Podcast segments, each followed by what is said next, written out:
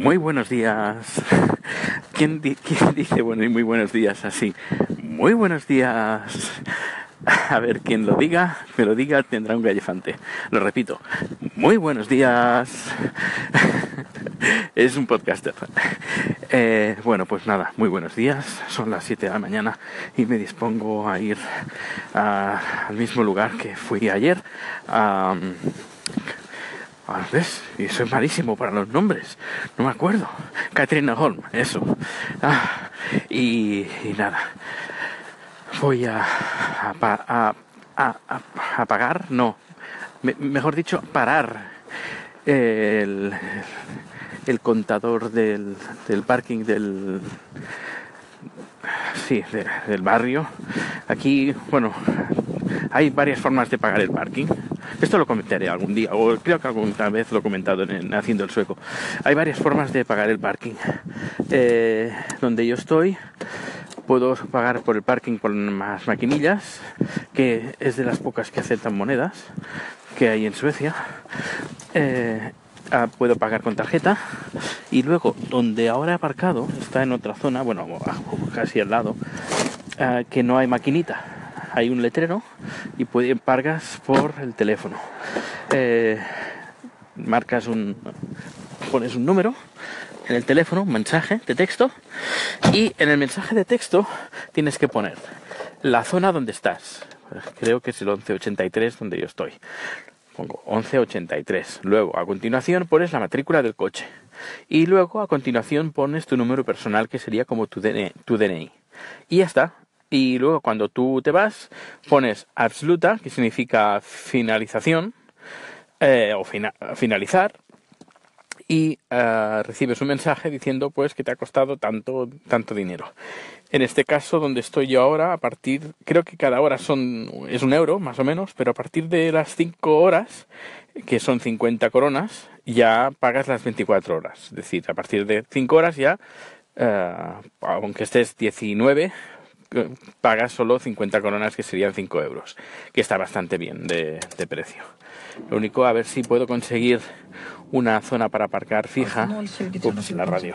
Eh, estoy en el coche ya. Eh, porque así creo que el alquiler al mes de una zona de parking reservada solo para ti creo que cuesta unos 20 euros. No, menos. Creo que unos 17 euros. 15, 10 entre 15 y 17 euros. Pero hay eh, lista de espera. Pero digo, bueno, ya me pondré en la lista de espera, pero nunca lo hago. A ver si lo hago esta semana. Pues nada, em, feliz martes, que pases un feliz martes y yo iré escribiendo, ah, escribiendo, digo, hablando de, eh, de las cosas que me pasen el día de hoy. Por eso son cosas de un día. Hasta luego. Muy buenas.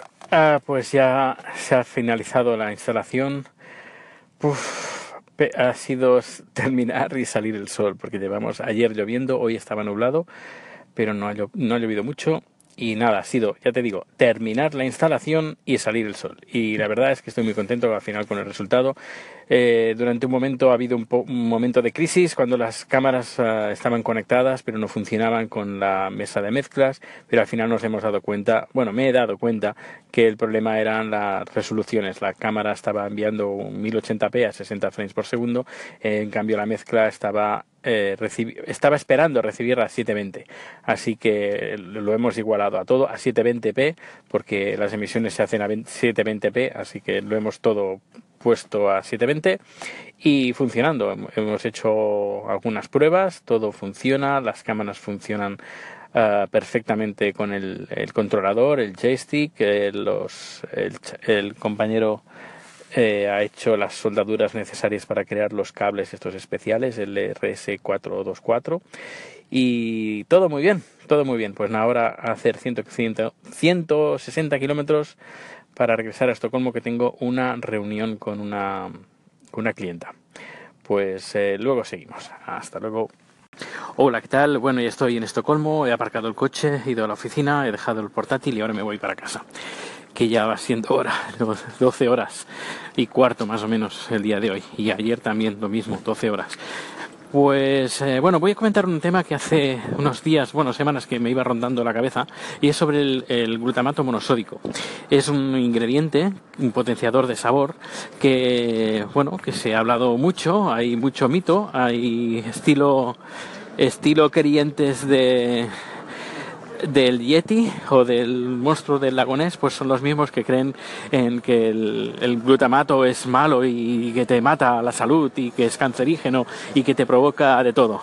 Pues a eso, voy a hablar de ese, de ese tema. Bueno, el glutamato es un, ah, un componente, estoy hablando de memoria, ¿eh? no tengo aquí el guion, voy andando por la calle. Pues es un, es un ingrediente que lo que hace es potenciar el sabor, como la sal, pero eh, no, no, no, tiene un sabor salado, lo que hace es potenciar el sabor. Es un, una... Ah, no sé exactamente la formulación química, pero bueno, es un, es algo que se, que se encuentra, eh, por ejemplo, en el queso eh, y bastante, bastante cantidad, eh, de forma natural, en los tomates y en varias verduras y frutas. es decir, que es un ingrediente que se encuentra de forma natural en muchos de los alimentos que comemos, consumimos diariamente. se añade esto para potenciar el sabor eh, pero se añade muy poco, nada, un polvito, ¿sabes? No seáis mal pensados, eh, pues se añade nada, mm, miligramos se añade y eso potencia el sabor y no es nada perjudicial. Perjudicial, se han hecho varios estudios eh, y en roedores cuando le cogen, cogen el em, glutamato y se lo inyectan directamente a los roedores, pues sí, eh, pues tienen problemas, pero nosotros una, no somos, eh, no nos inyectamos glutamato, eso para empezar, y luego las dosis peligrosas serían comer, comer kilos y kilos de glutamato creo que son 16 kilos por kilo de, de persona. si pesa 70 kilos, pues multiplica 70 por 16 kilos. Eso pues eh, sería muy perjudicial, pero ya te digo, eh, se consume muy muy poco.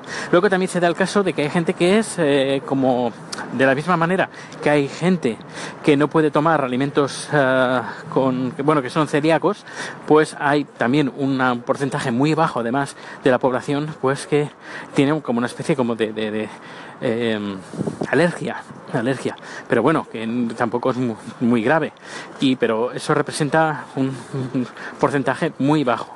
Luego hay un doctor, que bueno, que tampoco doctor no, no es 100%, que se habla mucho en los artículos que el, sobre el síndrome del restaurante chino, él al final, eh, después de hacer varias averiguaciones, eh, llegó a la conclusión de que no había sido el glutamato, sino un exceso de sal que llevaba el, la comida. Así que el, problema no es el glutamato, el problema es la sal, son las grasas, es el azúcar, pero no el glutamato. Así que hay mucha, mucha mala fama eh, cuando exactamente no existe es todo, todo mentira, todo falsas, eh, como la homeopatía, pues lo mismo, la gente que cree en homeopatía, sí, además es curioso, la gente que cree en homeopatía también creen que el glutamato los va a matar.